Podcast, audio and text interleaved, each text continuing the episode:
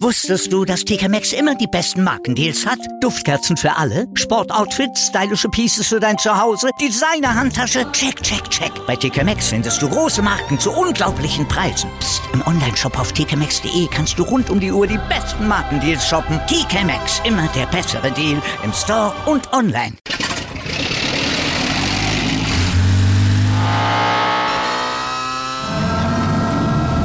Von 0 auf 100.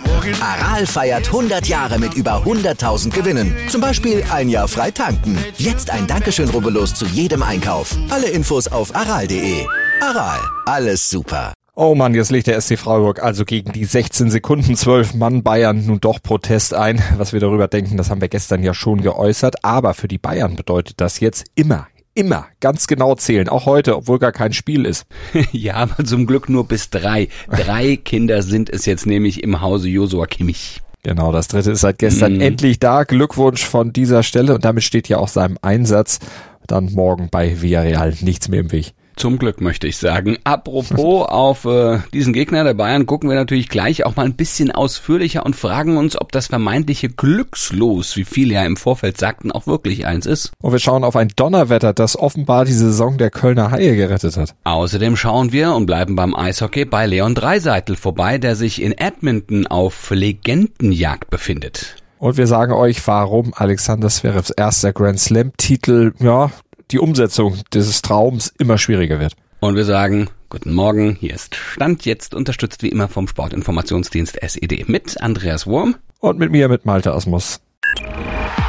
Darüber spricht heute die Sportwelt. Stand jetzt. jetzt. Die Themen des Tages im ersten Sportpodcast des Tages. Stand, Stand, Stand, Stand. Jetzt. Mit Andreas Worm und Malte Asmus auf meinsportpodcast.de. Alexander Zverev, Dominik Thiem, Daniel Medvedev, Stefanos Tsitsipas, das sind vier Namen, die eigentlich auserkoren schienen in der Nachfolge der großen drei, also in der Nachfolge von Roger Federer, Rafa Nadal und Novak Djokovic, dann einmal die Tenniswelt zu dominieren.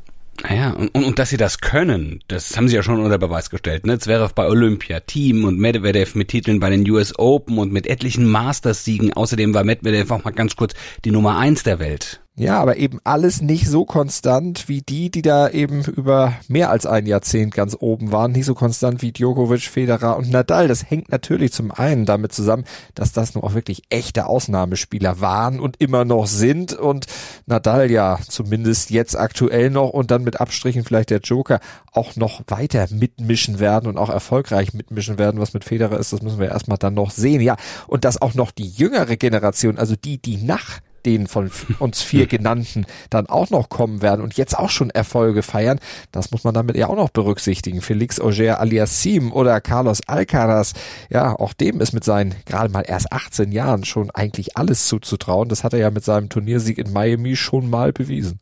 Ja, ja, und die Kinder der 80er Jahre, die mischen ja auch noch mit, die sind ja auch noch nicht in Rente, gewinnen immer noch. Die Kinder der 2000er, hast du es gerade gesagt, die gewinnen schon. Und jetzt wird spannend, was da für die Kinder der 90er, also zum Beispiel Zverev, in der nächsten Zeit noch üblich bleibt. Zumal Medvedev ja auch jetzt länger ausfallen wird mit seinem Leistenbruch. Ja, da wäre die Chance jetzt zumindest für Zverev da gewesen, aber die Konkurrenz der nimmermüden Allstars ist da, du hast es eben auch nochmal gesagt, oder die furiosen Youngster, die ergänzen die Konkurrenzsituation noch. Also diesen Traum vom ersten Grand Slam zu erfüllen, ist für Zverev jetzt definitiv nicht leichter geworden, zumal ja auch seine eigene Topform der letzten Saison offenbar komplett flöten gegangen ist. Stand jetzt aktuell. Für den FC Bayern gilt es am Mittwochabend in der Champions League. Im Viertelfinal-Hinspiel treten sie beim FC Villarreal an. Von vielen wurde dieser Gegner nach der Auslosung als glückslos bezeichnet. Oh. Aber sind die Spanier das denn wirklich? Wird das ein Spaziergang für den FC Bayern? Nein, glaube ich nicht. Definitiv glaube ich das nicht. Der FC Villarreal, der mag jetzt klein klingen, ist in der Liga aktuell auch nur siebter, zwölf Punkte hinter den Champions League Plätzen zurück. Aber trotzdem sollte man die definitiv nicht unterschätzen. Die haben immerhin Juve in der Champions League rausgeschmissen. Das ist schon mal ein Ausrufezeichen, auch wenn Juve natürlich in diesem Jahr auch nicht das ganz oberste Board ist, aber trotzdem. Hm, was macht ein Villarreal so gefährlich? Was zeichnet das, das gelbe U-Boot, wie sie sich nennen oder wie sie genannt werden, aus? Ja, vor allen Dingen, dass sie eben immer wieder unterschätzt werden und dass sie keine großen Stars haben, deshalb werden sie natürlich auch unterschätzt. Die machen aber finanziell keine wahnwitzigen Experimente, die arbeiten da sehr solide, drehen nicht durch und haben sich jetzt äh, mal wieder für die Champions League qualifiziert. Zum erst vierten Mal überhaupt. Der größte Erfolg in der Champions League war der Viertelfinaleinzug 2009. Das ist eben schon lange her, deshalb hat die auch keiner auf der Rechnung. Aber man darf dabei ja nicht vergessen, die sind amtierender Europa League Champ. Die haben im letzten Jahr die Europa League gewonnen und das haben sie dann auch ihrem Trainer vor allem zu verdanken. Der ist ein ganz, ganz großer Pluspunkt. Unai Emery, der hatte zwischen 2014 und 2016 ja schon mal den Europa League Hattrick mit Sevilla geschafft und jetzt eben auch Villarreal im kleinen Europacup ganz nach oben geführt. Emery bei PSG oder Arsenal gescheitert, aber der weiß, wie man mit kleinen Teams richtig gut arbeiten kann, wie man die stark macht. Das hat er in Sevilla bewiesen und jetzt eben auch bei Villarreal. Mhm. Allerdings muss man auch dazu sagen, sie sind erst last minute in die K.O.-Runde überhaupt eingezogen, haben gegen United zweimal in der Gruppenphase verloren und haben erst durch ein 3 zu 2 bei Atalanta das Achtelfinale dann gebucht. Ja, aber mit ihrem typisch technisch feinen Außenseiterfußball. So könnte man das vielleicht beschreiben, wie Emery sein Team so spielen lässt. Denn die können, ja, die können den Ball halten. Das können sie sehr, sehr gut. Und sie können auf der anderen Seite auch spielerisch durchaus mal Akzente setzen. Haben eigentlich einen ganz guten Kadermix. Also eine gute Offensive mit Rotenier, Gerard Moreno, mit Youngster Jeremy Pino, mit dem Niederländer Arno Danjuma. Dazu als Backup noch den Ex-Dortmunder Paco Alcázar. Den kennen wir ja auch noch aus der Bundesliga. Aber vor allem haben sie auch eine gute Innenverteidigung als Basis. Das ist auch ganz wichtig wichtig. Pau Torres als international schon extrem begehrten Spieler und daneben mit Raul Albiol einen, der zwar schon 36 ist und nicht mehr der schnellste, aber der natürlich vor allem Erfahrung hat. Mhm, das klingt von den siebten der spanischen Liga aber sehr, sehr positiv. Die müssen doch auch irgendwelche Schwächen haben, sonst würden sie ja nicht in der, ja jetzt auch in der Breite nicht so wahnsinnig aufgestellten äh, spanischen Liga äh, nur siebter sein. Ja. Ja, natürlich. Und das äh, eine ist, sie haben eben keine großen Stars, die funktionieren als Kollektiv gut oder eben auch nicht. Also entweder gewinnen sie alle zusammen oder da performt einer eben nicht und dann gibt's eine Lücke da in diesem Kollektiv und dann funktioniert's dann leider doch nicht. Und sie tun sich eben schwer, wenn sie als Favorit in eine Partie gehen müssen. Haben gegen Schlusslicht Levante verloren oder in Osasuna, in Cadiz, da haben sie sich auch nicht mit Ruhm bekleckert, haben sie eigentlich auch unnötig Punkte liegen gelassen. Zählt das mal auf diese zwölf Punkte Rückstand drauf, dann wären sie da letztlich, wie man im Skispringen sagt, bei die Leute, aber haben sie eben nicht. Das ist das große Problem. Aber gegen Bayern, da sind sie ja der Underdog. Da erwartet ja keiner irgendwas von ihnen. Da können sie eigentlich ohne Druck dann zu Werke gehen, können dann auch ohne Druck den Plan von Emery ausführen.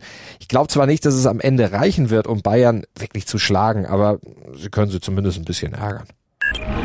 Top und Flop. Top des Tages ist die zweimalige Paralympicsiegerin Annalena Forster. Das ist die Monoskifahrerin, die jetzt von 4000 geförderten Athletinnen und Athleten der deutschen Sporthilfe zur Sportlerin des Monats März gewählt wurde. Ist sie übrigens schon zum zweiten Mal in diesem Jahr geworden, Sportlerin des Monats. Im Januar, nach ihren vier WM-Titeln, hat sie es auch schon geschafft und jetzt ist auch schon zumindest das zweite Mal top bei uns.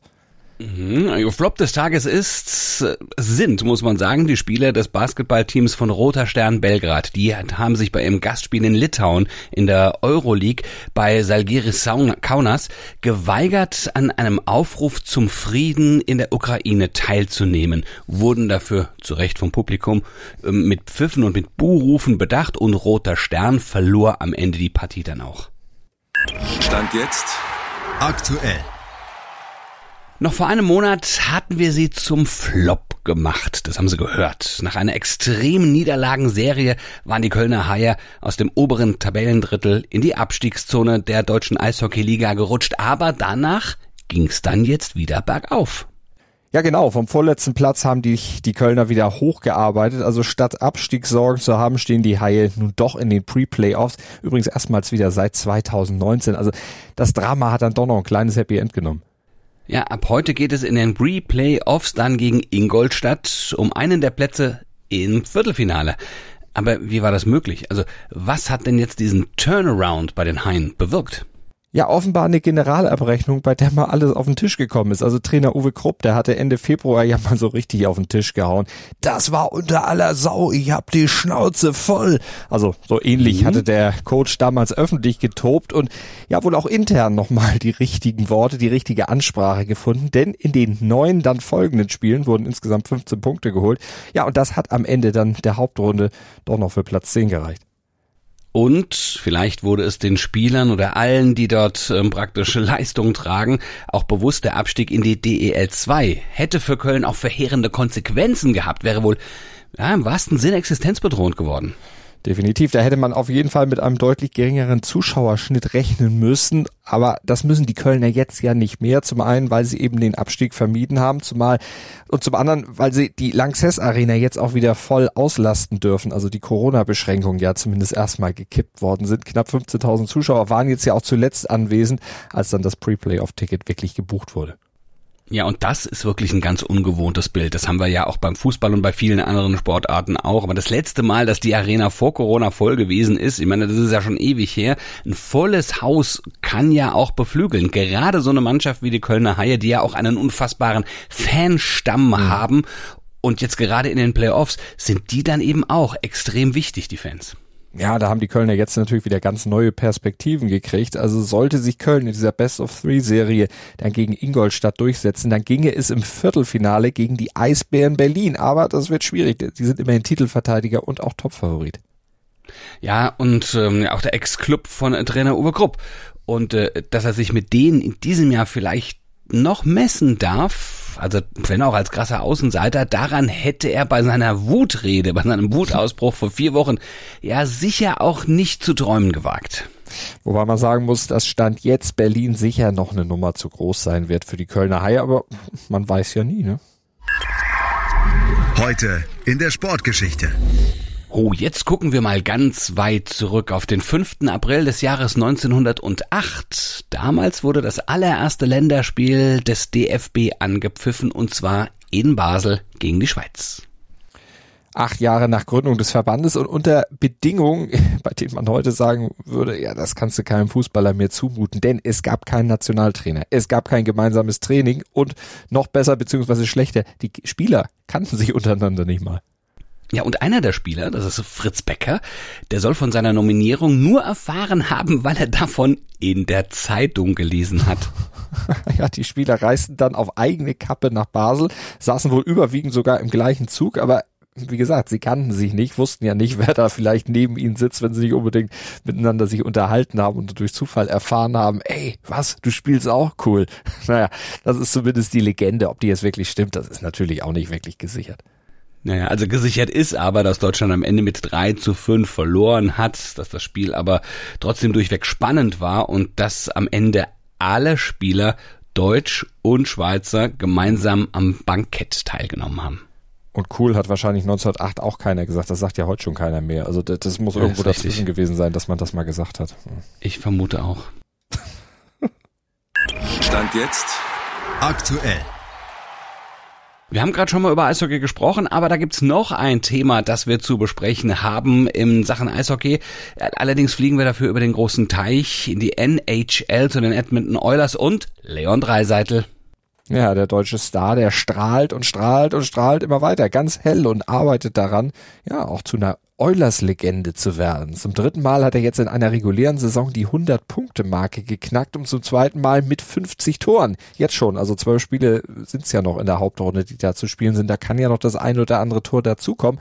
Und wenn man das mal historisch in die lange Geschichte der Franchise der Edmonton Oilers einordnet, da waren nur zwei jemals besser als er. Vor allem einer, kein geringer als der Great One, Wayne Gretzky.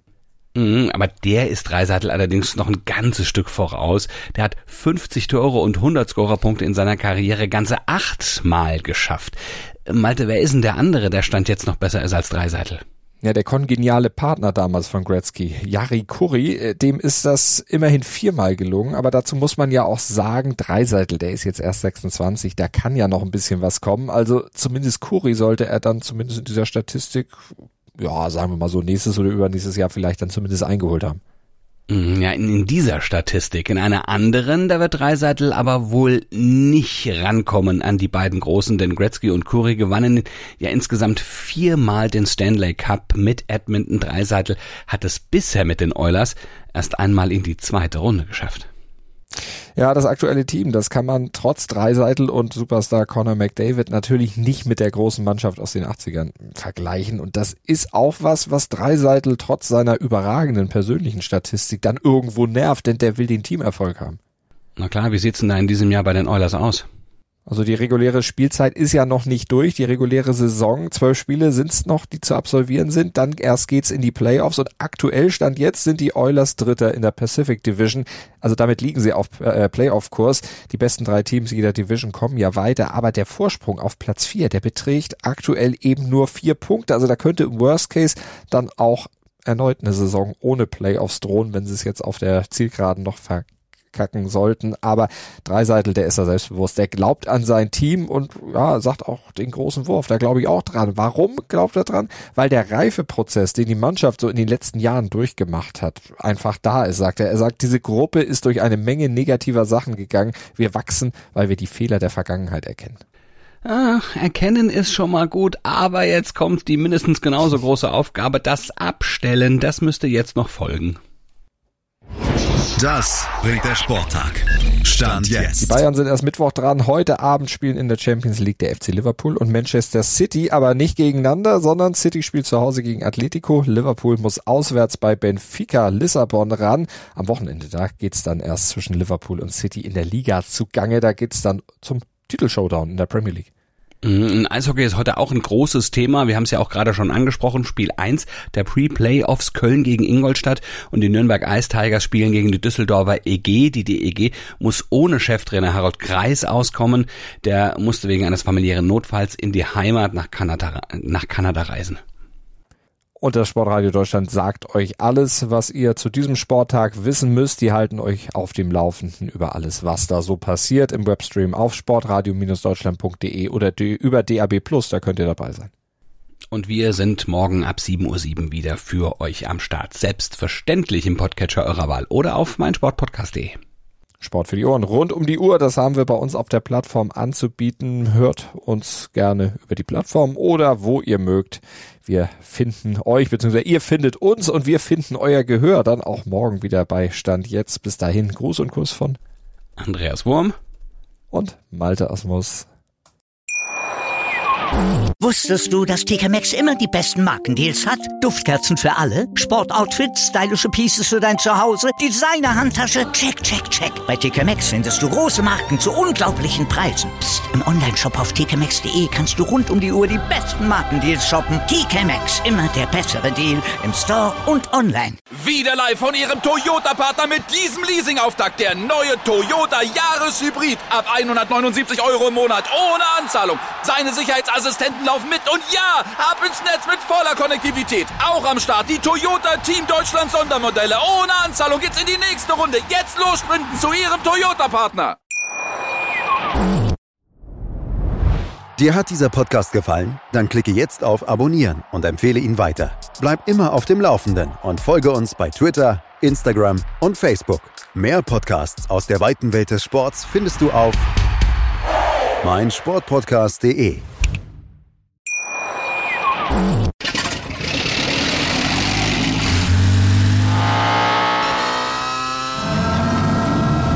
Von 0 auf 100. Aral feiert 100 Jahre mit über 100.000 Gewinnen. Zum Beispiel ein Jahr frei tanken. Jetzt ein Dankeschön, rubbellos zu jedem Einkauf. Alle Infos auf aral.de. Aral, alles super.